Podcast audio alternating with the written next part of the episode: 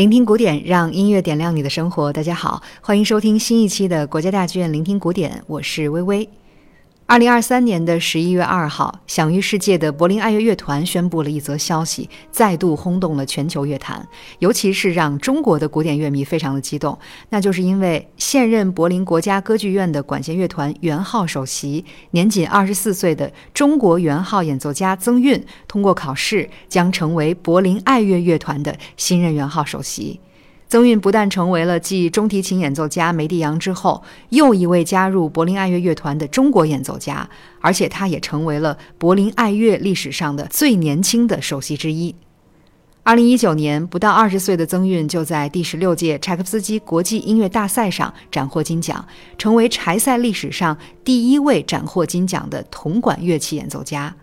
俄罗斯指挥大师瓦莱里·杰杰耶夫更是盛赞曾韵是本届比赛最大的惊喜。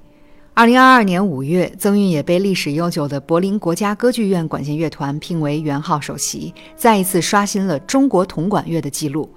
而在曾韵赴德国旅职之前呢，他与优秀的钢琴家韦子健在国家大剧院音乐厂牌 NCPA Classics 录制发行了自己的首张唱片，名为《如歌》的圆号。这张唱片呢，也是国家大剧院青年华人音乐家 debut 系列的重磅录音。那么本期聆听古典呢，我们就与大家一同来欣赏这张专辑中的精彩曲目。首先，让我们来聆听由哈维尔·博内改编、里姆斯基科萨科夫创作的《野蜂飞舞》，感受一下曾韵到底拥有多么卓越而惊人的演奏技巧吧。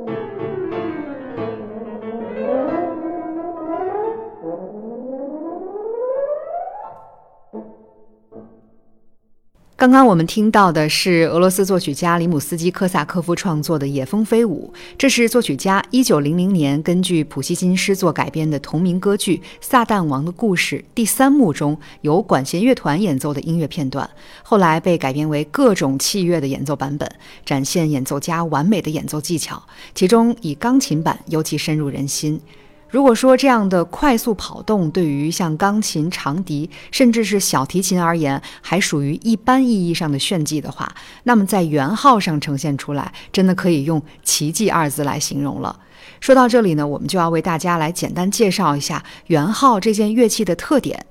经常到现场听古典音乐的朋友都知道，哈，圆号声部出现错误的频率可能是整个乐团中最高的。这不是演奏家们不努力，而是这件乐器实在是太难掌握了。除了一个较大的喇叭口之外，圆号的体积看似并不是很大，这是因为它把管体缠绕成了一个圆形。如果我们将圆号的这个号管拉直，会有大约四米左右的长度，所以需要演奏者非常稳定的气息。另外呢，现代元号的按键只有三枚，要吹出丰富的音高，需要演奏者通过对于唇齿位置啊、气息稳急啊和手指变换这些精确的控制和默契配合。所以稍不留神呢，元号就会发出一种近乎于狼嚎的自然泛音，也就是被乐迷们戏称为“冒泡”的声音。正是这样的乐器结构，让圆号拥有温润厚重的质感，但是在灵敏度上就远远没有小号那样自如了。所以可以说，野蜂飞舞这样密集的吐音和持续的高音吹奏，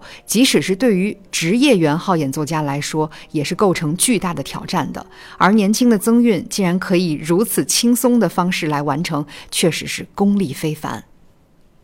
接下来我们要欣赏的是很多朋友都没有听过的贝多芬为圆号和钢琴而作的 F 大调奏鸣曲。这部作品创作于1800年，是三十岁的贝多芬在鼎盛时期的重要创作，充分展现着这一时期作曲家对于英雄性和戏剧性的追求。他将这部作品献给了维也纳的圆号演奏家彭特，还在首演时亲自担纲了钢琴演奏。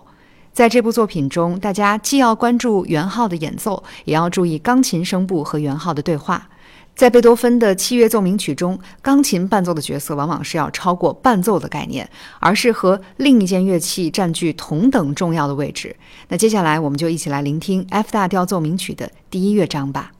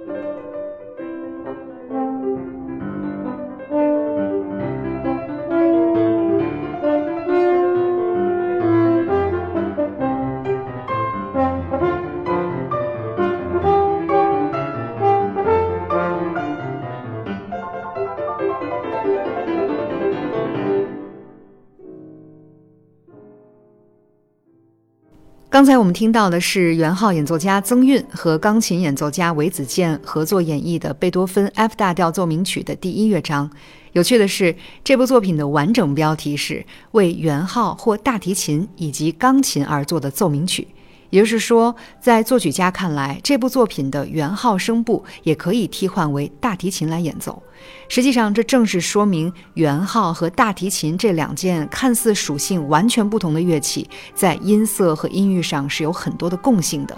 在管弦乐团中，也经常扮演低沉和舒缓的角色。一八四九年，德国作曲家舒曼创作了一首名为《柔板与快板》的作品，在表现形式上同样是为圆号或大提琴以及钢琴而作。音乐的前半段是宁静的、纯洁的，后半段是辉煌壮阔的。对圆号演奏者的要求也非常的高，是浪漫主义时期铜管乐写作的又一个经典。让我们一起来欣赏吧。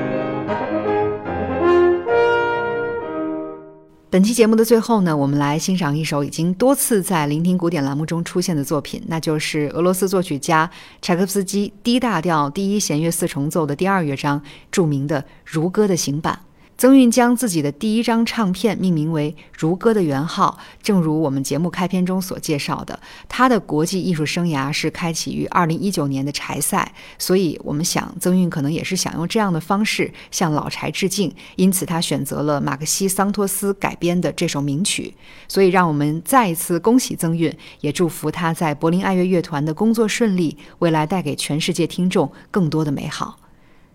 在这里呢，微微也再一次向大家预告，我们国家大剧院聆听古典栏目的第二季将在十二月初收尾。感谢听众朋友们一直以来对我们的陪伴和支持。您对这一季节目有什么感想和评价？对未来的节目又有什么期待和建议？都可以在留言区告诉我们，我们也会在本季的最后一期节目中和大家交流讨论。我是微微，感谢大家的收听，我们下期聆听古典再见啦。